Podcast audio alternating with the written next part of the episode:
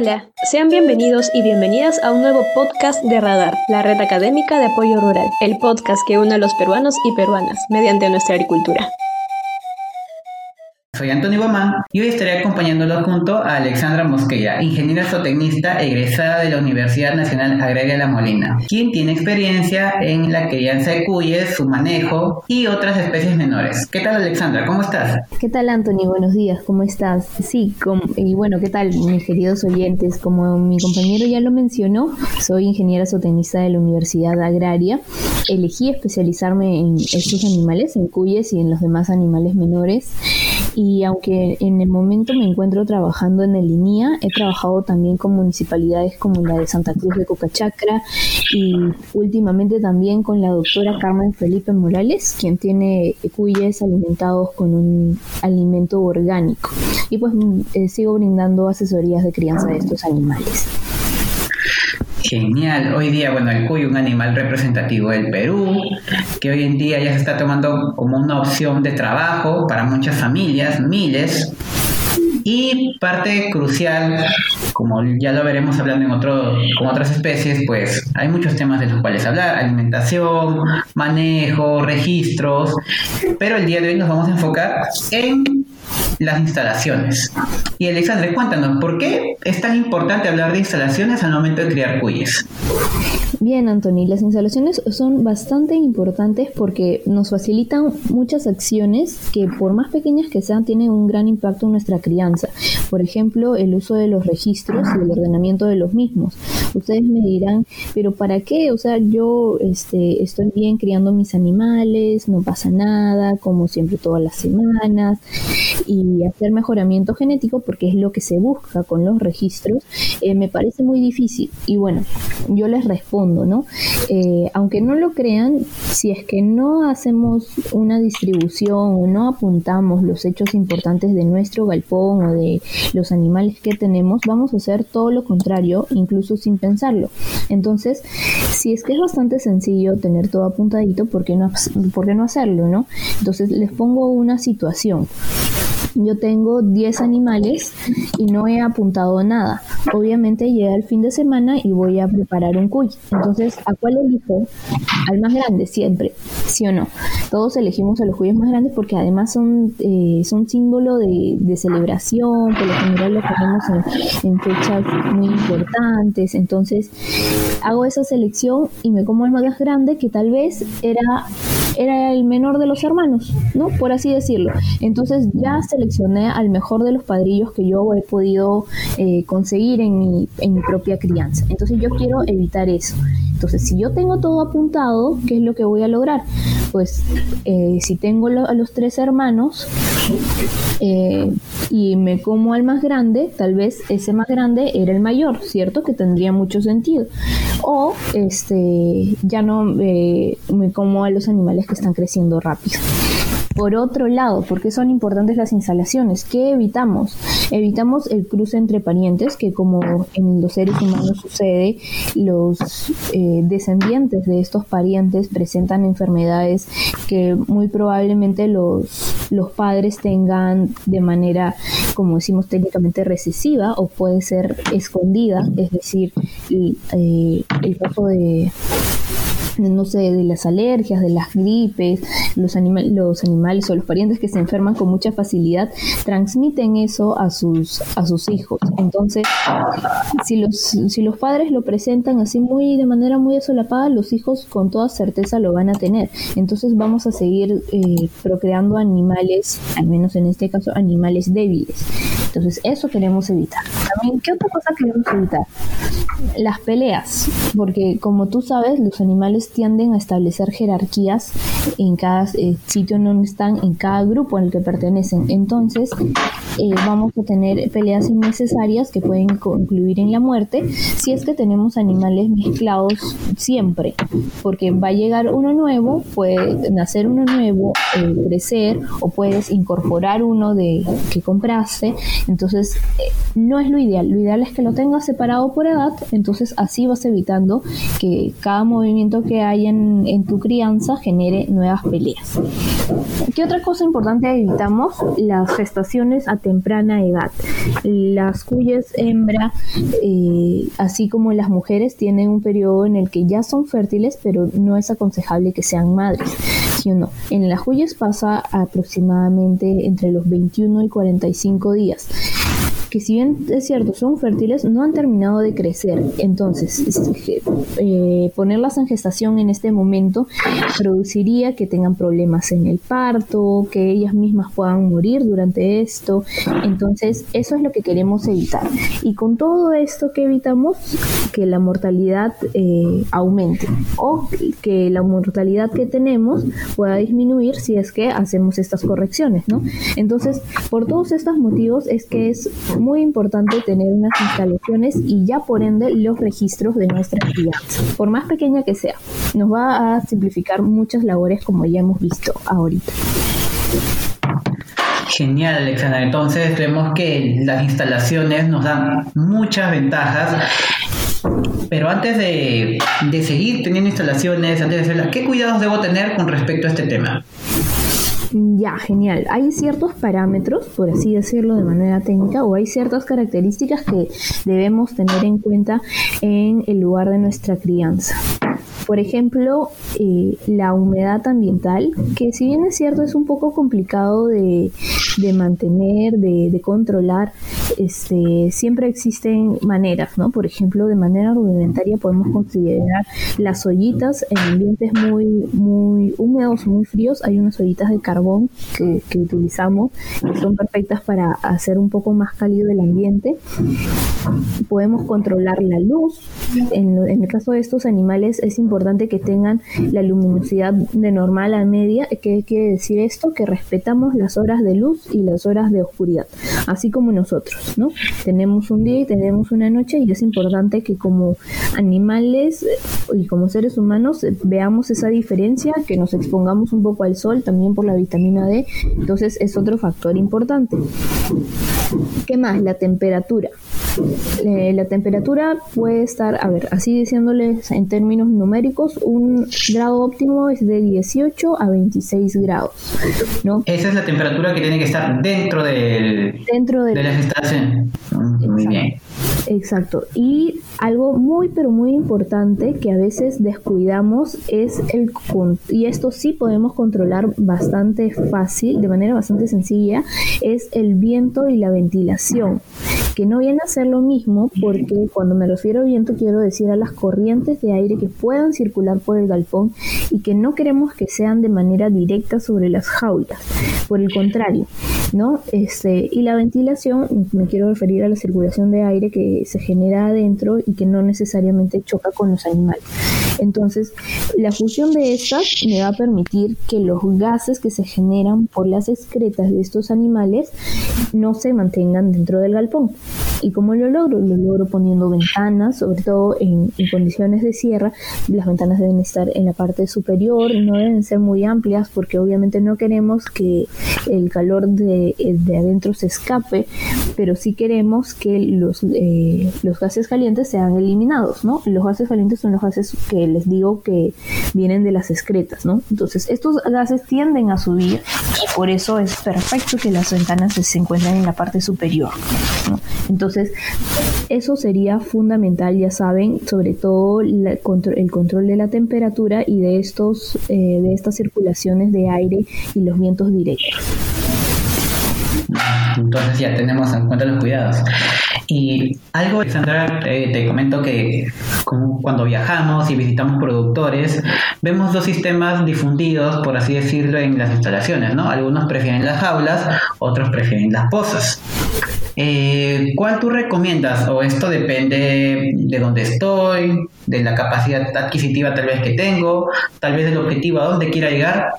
¿Cuándo es el momento ideal o por qué yo debo, por qué podría utilizar jaulas? Ya, excelente tu pregunta, Anthony. Sí, la verdad tiene mucho que ver con lo que has mencionado del poder adquisitivo, porque en un primer momento las jaulas van a costar muchísimo más. Bueno, ahora actualmente ya no es tanta la diferencia, pero sí hay un incremento en el costo de inversión si es que quieres comparar ¿no? estas dos eh, instalaciones. Las, las jaulas tienden a ser mucho más caras. Entonces, eh, por ahí ya tenemos el factor económico.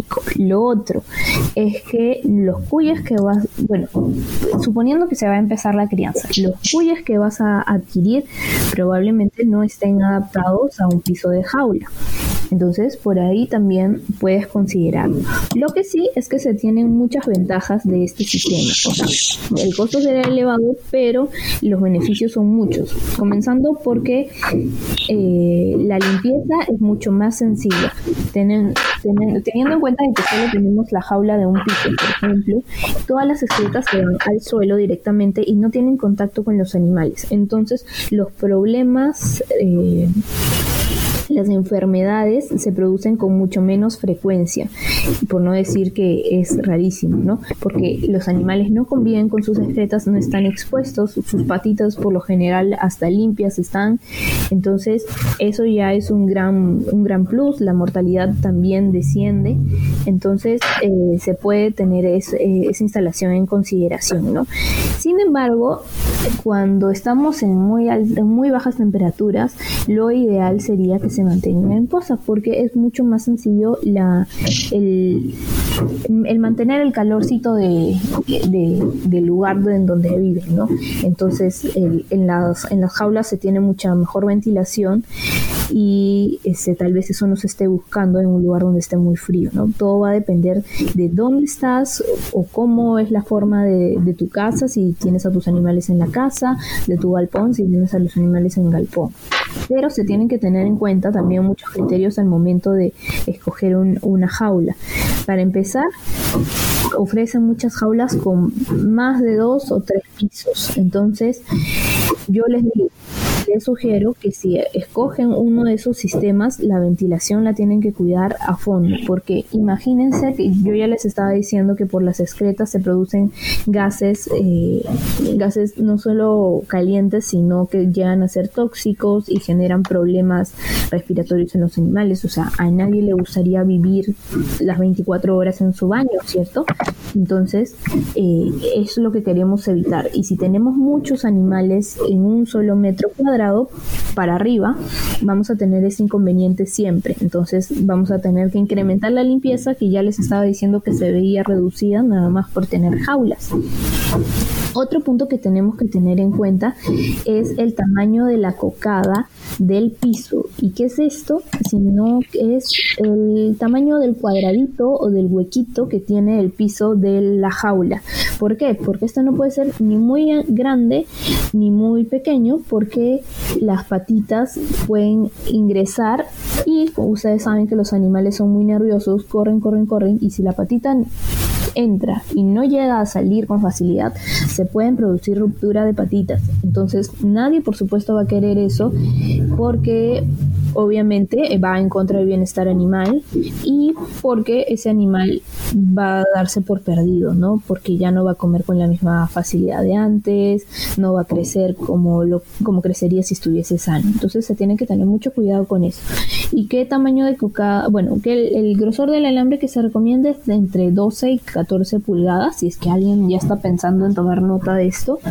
Entre 12 y 14 pulgadas, ¿por qué? Porque si también es muy delgado y la presión del peso de la, bueno, del animal eh, en el piso va a generar que se hagan heridas. Entonces, si es muy delgado el alambre, se van a cortar las patitas y esto va a generar un problema que se llama pododermatitis o inflamación de, las patitas.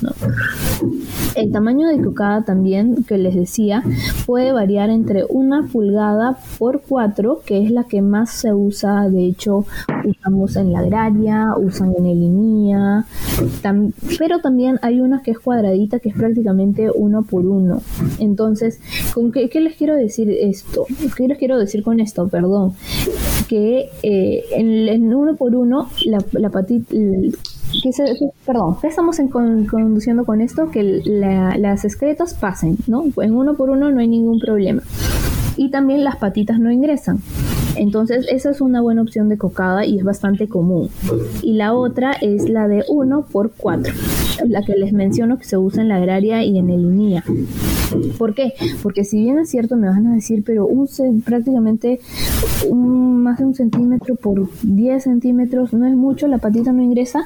Sí, sí ingresa, pero los animales se adaptan. Y lo bueno de que ingrese es que también sale con facilidad. Entonces no hay esa fricción y no existe la posibilidad de ruptura de patitas. Entonces ya tenemos ese plus, ¿no? Entonces las excretas pasan y las patitas pasan, pero también regresan. Así que no hay ruptura.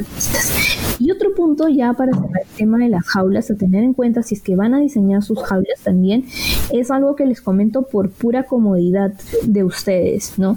Es la estatura de la persona que maneja estos animales, porque van a encontrar en el mercado muchos tamaños de jaula y sobre todo si nos fijamos en la de un piso, van a ver que cuando ustedes se acercan tienen que tratar de que su mano llegue hasta el borde eh, del, del otro lado de la jaula. ¿Por qué? Porque la idea de que tengan las jaulas de que puedan atrapar a los animales con mucha facilidad sin generarles mayor estrés y sin demorarse mucho ustedes, ¿no? Que sea práctico para el manejo.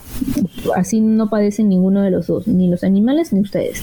Entonces, ¿qué queremos lograr con esto? Que la, la estatura de ustedes con la altura de las jaulas. No sea que les tenga que, que los, los, obligue a ustedes a apoyarse en toda la pared de la jaula y por ende doblarla hacia adentro para poder alcanzar al animal de al fondo, ni tengan que agacharse.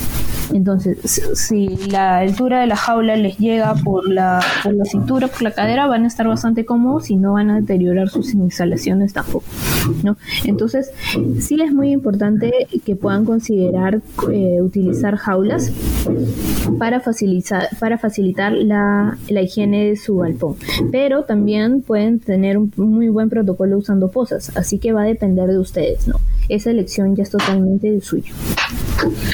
Entonces aquí ya hemos visto jaulas, el tamaño de la cucada súper importante para no hacerle daño y también el grosor del alambre si es que se quiere optar por el sistema de jaulas. No olvidar y hacemos hincapié, señores productores, de si vamos a tener jaulas de dos, tres pisos, hay que tener eh, muy en cuenta cómo vamos a resolver el problema de, una mala ventilación. Entonces, si tenemos una buena ventilación y vamos a estar al tanto, pues sí, hagamos eh, jaulas de dos, tres pisos. Pero si no, eh, puede ser jaulas de un piso o el sistema de posas si es que aún no contamos con el dinero adquisitivo, pero siempre, siempre tener en cuenta los valores de temperatura que tienen que estar en el rango que ha sugerido el ingeniero. Ahora, siguiendo con, en, esta línea, Alexandra, eh, ¿con qué puedo construir mis instalaciones, mis jaulas, mis pozas? ¿Qué materiales puedo utilizar propios de la zona? Coméntanos. Genial, Anthony, muchas gracias. Sí, justo ahora que mencionas jaulas de nuevo, me había olvidado de decirles que tienen que tener mucho cuidado con el material. ¿Por qué? Porque ese puede ser uno así súper sencillo que pueden conseguir y es barato, es el fierro de construcción. No sé si lo han visto, para hacer las columnas, ahí llenan cuatro fierritos y los amarran. Ya, eso es buenazo, pero tienen que tener cuidado con que ese haya sido pintado con anticorrosivo, porque si no, las jaulas no les van a durar nada. ¿Y por qué? Porque obviamente los animales orinan y eso es humedad y genera eh, el óxido, ¿no? Entonces también es dañino para ellos y podría llegar a ser tóxico vivir en unas instalaciones que les mantengan con el óxido en contacto todo el tiempo, porque recordemos que estamos trabajando con roedores y como roedores que son van a morder toda la jaula por, por donde por donde puedan. Si, si bien es cierto van a preferir las paredes, pero este van a van a roder todo. Entonces, este sí hay que tener mucho cuidado con, con ello, ¿no? Evitar totalmente este estas condiciones de óxido. En el caso de las pozas, va a depender mucho de lo que ustedes estén pensando. Para empezar, eh, la magnitud de la población que quieren manejar. Si están tratando con animales que van a ser para su consumo familiar, el problema es mínimo, en realidad lo que tengan cerca va a ser útil, pero recuerden otra vez, estamos trabajando con roedores, así que las instalaciones que si eligen ser de madera, que sean de madera, no les van a durar. No van a ser eh, producto de, su diversión entonces y de sus manías de roedor, entonces no van a durar mucho y ponen, por más de que se vean bonitas en un principio, van, van a tener problemas. Así que podrían descartar eso. Sin embargo, si es que eh, buscan que esta madera sea reforzada de, algún, de alguna manera con tal vez concreto, tal vez algún metal, sí pueden eh, mantener eh, las instalaciones de madera con, tranquilidad, ¿no? Sobre todo porque he visto que en algunos casos la poza o el lugar en donde se encuentra los cuyes coincide con alguna columna de madera de la casa. Entonces, tal vez eh, la columna no sea del agrado de los animales y eso sería bastante bueno. O tal vez pueden reforzarla como ya les he venido diciendo. Para lo demás de las posas, pueden elegir el material que deseen, ladrillos, piedras, lo que tengan cerca y lo que sea de la zona. Como siempre decimos, estas construcciones son al mínimo costo y son totalmente funcionales. Si ya están pensando en una producción mucho mayor, pueden considerar eh, que este ladrillo sea ya mezclado con cemento, que sean firmes estas eh, pozas o las mismas jaulas que, de las cuales veníamos hablando, ¿no? Va a depender de lo que ustedes decidan, va a depender de la inversión que ustedes eh, pretendan hacer y de los materiales que tengan cerca, ¿no? Y una pregunta que está aquí inmersa, ¿cuál sería la altura ideal de las pozas? Ah, excelente pregunta, muchas gracias y qué bueno que, lo mencionas. Los animales, bueno, también siempre hay un depende, ¿no? Eh, los animales como roedores que son van a buscar saltarse de un lado a otro por comida, por hembras, por diversión. Entonces, eh, lo ideal es que no tengan una altura menor a los 35 centímetros. Con unos 40 ya estamos bien, porque este, van a tender a trepar de las paredes, ya sea de poza o jaula, para irse con la hembrita del costado o para buscar comida del otro lado. Entonces, eso es lo que queremos evitar porque nos desordenan los registros de los que veníamos hablando al comienzo, ¿no?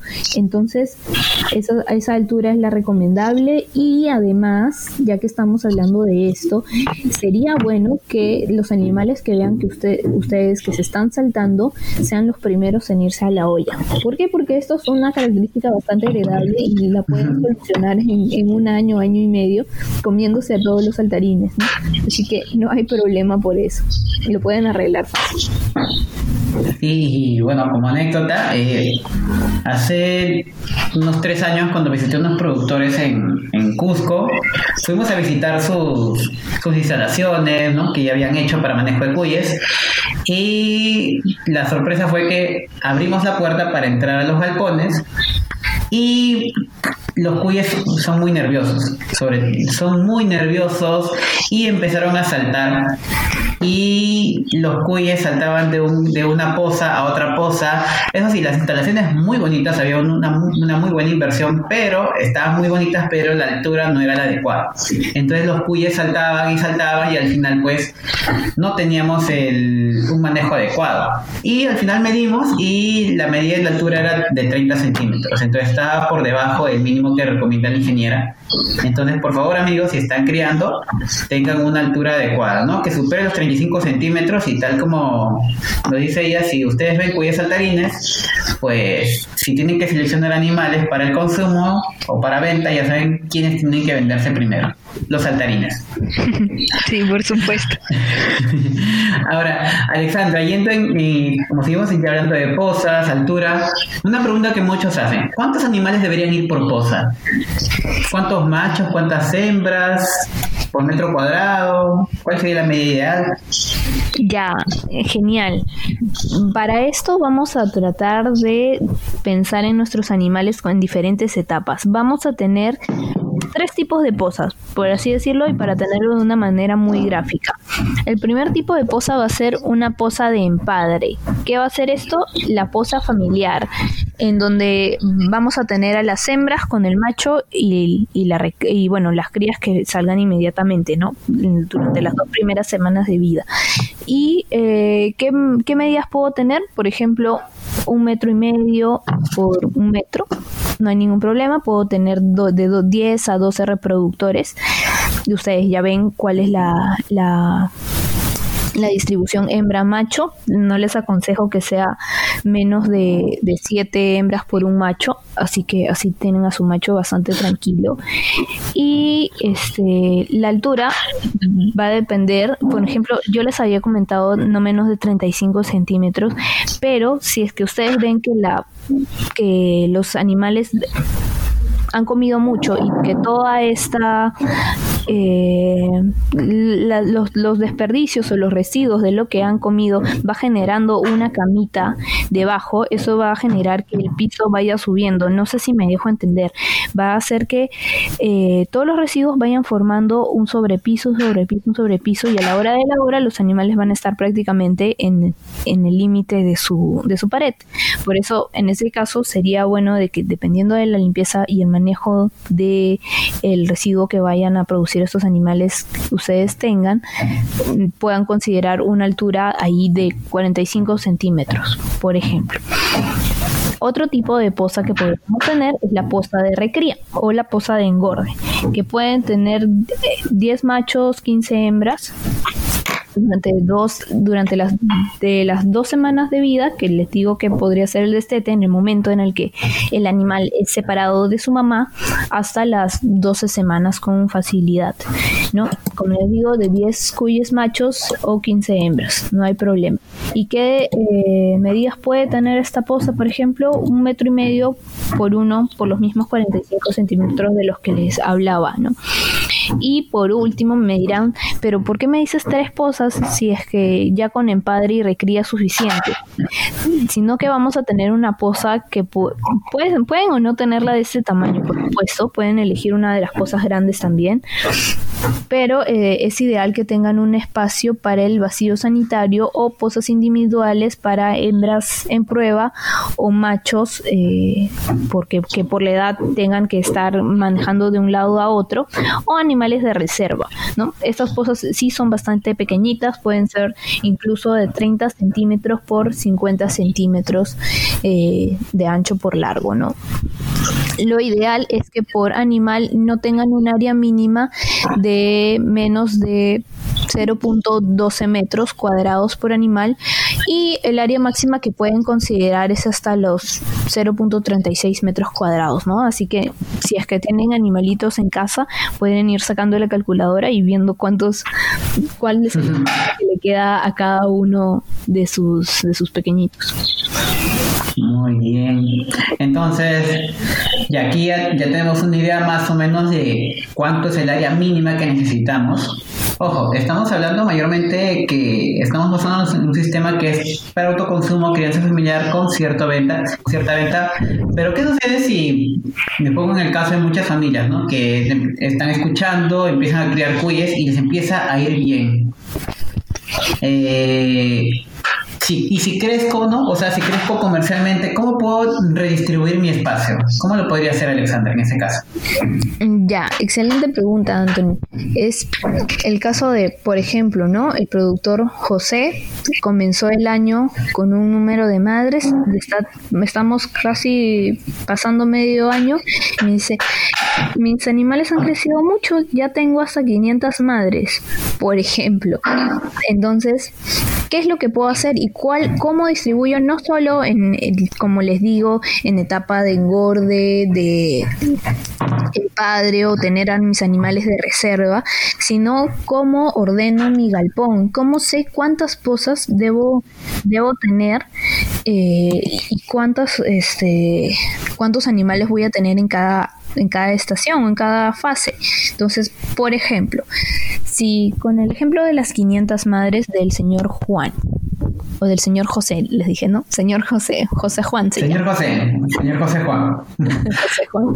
La relación de madres y padres, por así decirlo, de hembras, eh, de, sí, de hembras a macho, vamos a manejarla en 10, porque con 10 todos los cálculos son perfectos y porque es también este un promedio de lo que puedo manejar, ¿cierto? Entonces, ya, tengo 500 madres y les recuerdo que esta es la unidad de medida de la granja. No, en mi granja, yo cuando les pregunten, ¿no? ¿Cuál es tu tamaño de granja? Tú tienes que responder el número de madres. ¿Y por qué? Porque son las madres las que te producen lo que tú vendes o lo que tú comes. Si es que vas a vender o producir cuyes, ¿no? Porque también podrías producir guano, si es que deseas, ¿no? Pero en el caso de que estamos hablando estrictamente de carne y de producir animales, son las madres las, las productoras. Entonces, yo mido mi tamaño de granja en, eh, en las hembras, en las hembras reproductoras. Entonces, volviendo al ejemplo, con una relación de hembra-macho de 10 a 1, si yo tengo 500 madres, voy a tener 500 entre 10, 50. 50 posas familiares. Por otro lado, de las 50 posas familiares, voy a considerar para el cálculo de posas de engorde multiplicar este dato por 0.8 para obtener cuál es el porcentaje de mis posas de engorde. ¿Cuáles son las posas de engorde? Las posas que van a ser destinadas a los animales en crecimiento. O sea, los animales que superen las dos semanas van a pasar a ser eh, animales en crecimiento de engorde carne. Entonces, ¿cuánto es 50 por 0.8? 40 posas de engorde. Entonces, ya teníamos 50 posas de reproductores. Le estoy sumando 10 posas de engorde y tenemos 90 posas hasta ahí, ¿no? Y si consideramos un 10%, por si acaso, porque es importante y porque somos precavidos de posas para vacío sanitario, ya tendríamos 9 posas. ¿Y por qué es tan importante? Porque de todas maneras van a en algún momento de la vida comprar animales de fuera para que no se dé este tema de consanguinidad que les decía en un principio, para que no tenga que mezclar padres con hijas o hermanos con hermanas. Entonces eh, voy a recibir nuevos animales y los voy a poner en un vacío sanitario o en mi poza de hospital también. También esas pozas pueden servir para los animales que puedan estar lesionados. Entonces voy a dejarlos ahí para que pasen la cuarentena, así como todos nosotros hemos vivido la cuarentena, los animales también. ¿Para qué? Para que si presentan alguna enfermedad, esta se vea evidenciada en estos días. Entonces, si tu cuy llegó con neumonía, no lo vas a meter de frente porque vas a tener a todos tus animales enfermos en cuestión de días. ¿Cierto? Así que lo pones en estas pozas de vacío sanitario de las que les hablo y vas a ver que si, si tu animal presenta o no una enfermedad en un promedio de, de dos semanas a tres semanas. Entonces, de ahí, si no, si no pasó nada, si todo está bien, lo reincorporas.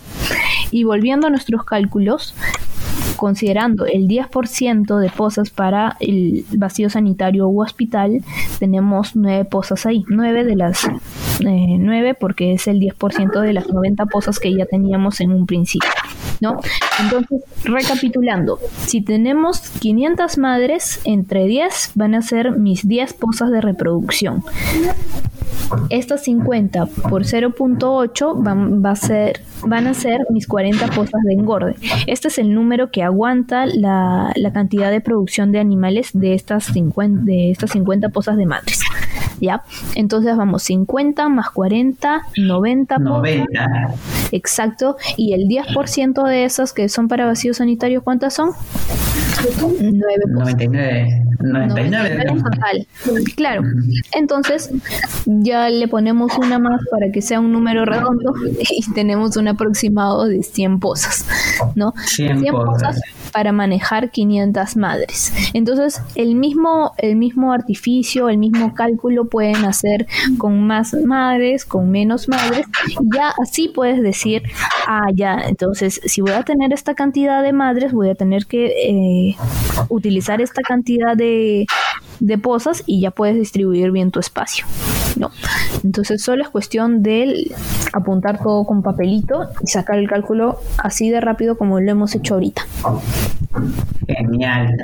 Entonces, ya tenemos en cuenta, a ver, señor amigo productor, eh, agarre lápiz y papel, apunte por favor, ya sabe más o menos qué cantidad de pozas debe tener según el número de madres que usted va a criar. Ahora, ya antes de despedirnos, Alexandra, cuando visitas a productores, eh, galpones, granjas, ¿cuáles son las preguntas más usuales, las tres, las que siempre se repiten, digamos, por parte de los productores y que hay que resolverlas al momento, por así decirlo? Eh, ya, claro que sí, Anthony. Eh, la, la, pregunta que más me han hecho es ¿por qué se mueren mis cuyes? Y bueno, debemos que vamos a, a lo básico, a lo primero. Los animales son seres vivos y como en toda población existe ya una mortalidad, o sea, no hay población que sea totalmente estable en donde nadie muera, ¿no? Entonces, por más mundial que logremos, siempre va a haber alguien que, que, ya está cumpliendo su ciclo y que se va a despedir de este mundo. Entonces hay ciertas mortalidades que son aceptadas, pero cuando ya se ve algo fuera de lo normal, se están muriendo demasiados, ahí sí nos podemos preocupar, ¿no? Entonces, pero primero podemos aceptar una mortalidad en reproductores del 1%, que es, que es esto, de cada 100 animales adultos que tengamos, que uno muera que dos mueran no va a ser este no va a significar ni mucha pérdida económica ni que los este ni que algo estés haciendo mal no este, este 1% es diario semanal ah va, claro este mensual. Que mensual. tú sí que tú no vaya a ser que se te muera uno por día no imagínate en tres meses ya te quedaste sin reproductores. Ya, pero, o sea, uno tiene que hacer su, su, su ¿cómo se llama? Su análisis eh, individual, o sea, como productor. Si es que yo ya sé que estoy dando, por ejemplo, alimento caliente o alimento recién cortado, no voy a esperar que no tenga ningún problema y no me voy a hacer la pregunta por qué se están muriendo mis cuyas, porque yo ya sé que algo estoy haciendo mal. Pero eh, viendo el tema de instalaciones, por como lo hemos venido hablando hoy, el tema que les dije al comienzo, las corrientes de aire. Y lo pongo de una manera muy sencilla porque creo que cuando nos, metemos el, ejemplo en nosotros mismos podemos este, entenderlo mucho mejor. ¿Qué pasaría si estamos en nuestra casa todo el día en la sala y nos está dando el aire de, por, de, que ingresa por la ventana en la espalda todo el día? En la noche vamos a estar probablemente contracturados, hasta de mal humor, no vamos a querer comer, bueno, ya exagerando, ¿no? Un poquito, pero es lo que pasaría en los animales porque no, no llegan a entender ese por qué se sienten fastidiados. Entonces solo se sienten incómodos y dejan de hacer sus actividades con, con normalidad. Entonces es ahí que esos pequeños eh, cambios o esas pequeñas incomodidades pueden generar la baja de las defensas. Y si a esto se suma una mala higiene, este, obviamente vamos a empezar a presentar enfermedades, vamos a em, eh, tener cuyas que no comen, que bajan de peso, entonces no es lo que se quiere y también por esto mueren. Otra eh, causa de muerte eh, relacionada tal vez con las instalaciones es lo que les decía al comienzo, ¿no? De si tienes a todos tus animales juntos. ¿Qué es lo que pasa? Sabemos que la hembra presenta un celo postparto que puede darse eh, aproximadamente entre las 12 y 3 horas después de que ha parido. ¿Y qué, qué implica esto así de manera gráfica? Es que el macho va a intentar montarla en ese lapso de tiempo y puede que la hembra siga pariendo en ese momento, sí o no, porque no va a parir tal vez cuántos cuántos cuyes dan sus, sus hembras. Eso también tendríamos que, que verlo, ¿no? Porque podríamos hablar de un promedio de 2 a 3, pero ustedes podrían tener un, promedio de, cinco, tal vez. Entonces, este, la hembra va a demorarse en parir un rato y el macho puede estar ahí intentando fastidiarla. ¿Y qué va a suceder? Que la hembra se va a correr porque obviamente déjame dar a luz tranquila, déjame parir tranquila. O sea, ahorita no, ¿me entiendes? Se va a correr y va a jalar del cordón umbilical del animal que pueda estar naciendo. Entonces, este cordón umbilical está finamente eh, ligado al hígado de estos animales. Entonces va a haber lo que se llama un desgarro hepático y obviamente el animal va a morir. Entonces, si es que no tenemos este cuidado, vamos a tener muertes durante el parto. Aparte de las mm. muertes que les dije que porque las hembras podían ser muy jóvenes. Otra cosa que se puede ver es que al demorarse la gestación, esto ya no está tan ligado a las, a las instalaciones, pero sí a cuando tenemos las hembras pequeñas y, las, y, los, y los bebés grandes, es que hay un retraso en el parto. Entonces los animales se ahogan en el interín en el que están saliendo al mundo. Entonces, ¿y cómo nos podemos dar cuenta de, de cuando los animales nacieron muertos o murieron este ya estando fuera. Eh, cuando los animales salen, llenan sus pulmones de un primer soplo de vida, así para decirlo de manera que se acuerden siempre, van a llenar sus pulmones de aire, entonces esto va a generar que si ustedes lo ponen en un un baldecito con agua van a flotar ligeramente. Lo que no va a pasar con los animales que mueren ahogados dentro, porque no van a tener aire en sus pulmones. Entonces, si es que ustedes desean saber cómo es, o sea, por qué están muriendo en, ese periodo de tiempo, pueden hacer la prueba, ¿no? Y por ende, este, también tener las instalaciones bastante controladas para que no sucedan las cosas que les, está, les estoy diciendo, ¿no?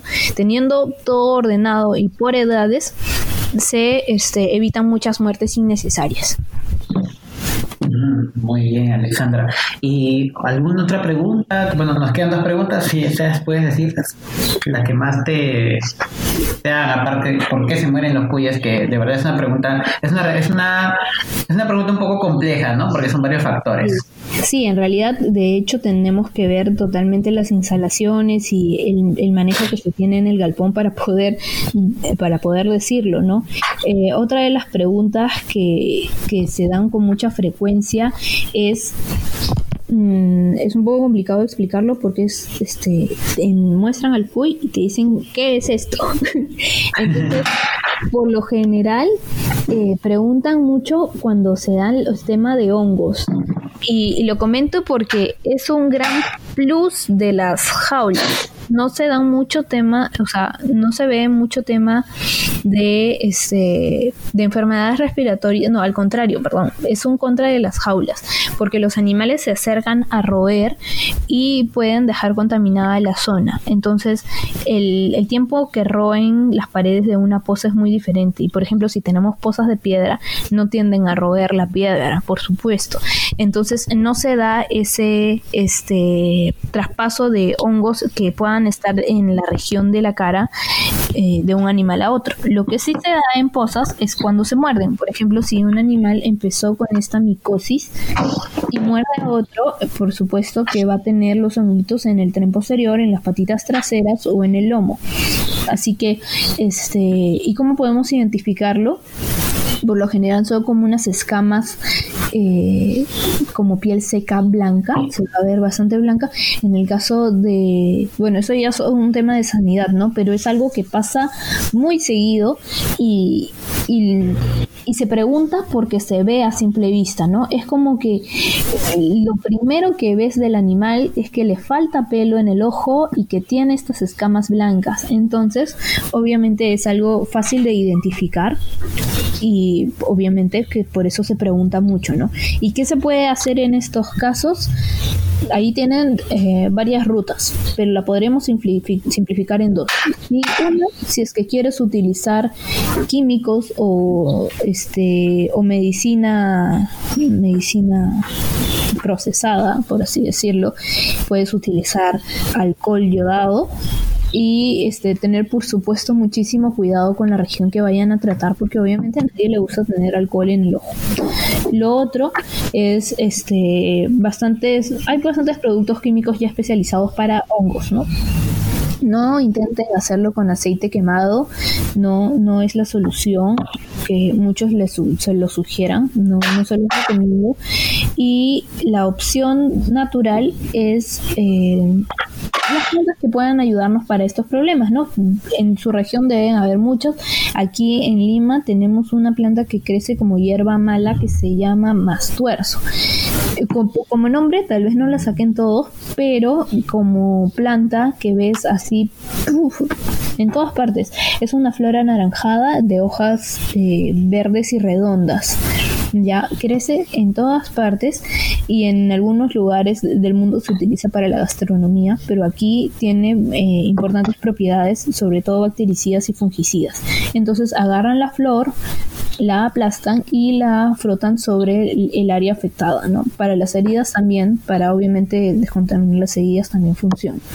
Entonces, eso es lo que pueden hacer y sobre todo cuando utilizan estos remedios eh, eh, naturales, lo importante es que no va a existir una sobredosis ni, ni va a existir un riesgo de que de, generar resistencia.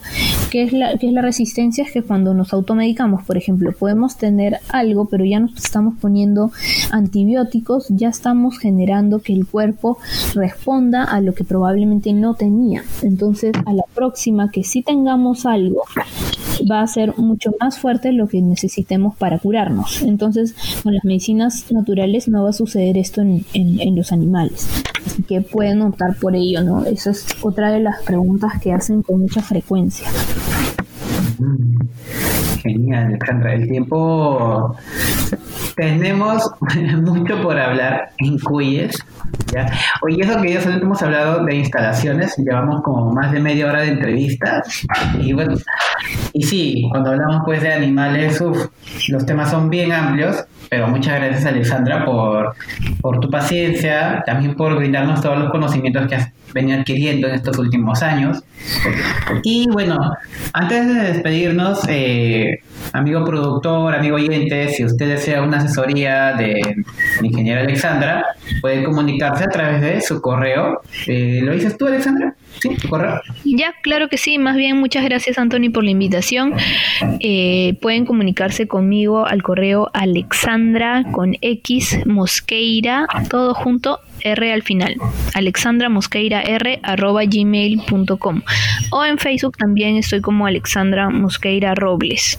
¿Sí? No hay ningún problema con las consultas y los estamos esperando. Sí, amigos, y recuerden también que pueden seguir a Radar, la red académica de apoyo rural, por nuestras redes sociales que se las dejamos siempre abajo en los links. Y bueno, muchas gracias Alexandra, gracias por ser parte de la familia Radar y darnos eh, tu tiempo hoy día. Esperamos llegar a muchas familias el día de hoy. ¿Algunas palabras finales? Claro que sí, Anthony. Eh, no se desanimen si es que están viendo eh, algún problemita en su crianza. Todo tiene solución, pero eso sí, hay que mantener las medidas de higiene siempre controladas. No, antes de que tengan instalaciones bonitas, piensen en la limpieza que cada uno tiene con su balcón. Y nada, hacer todo siempre con amor y tratar a los animales con, con el cariño que ellos se merecen, ¿no? Eso sería todo. Muchas gracias, Alexandra. Mi nombre es Antonio Guamán, somos Radar. Muchas gracias por escucharnos. Esto ha sido todo por hoy. No se olviden seguirnos en nuestras redes sociales y estar atentos al siguiente programa. Hasta luego. Gracias.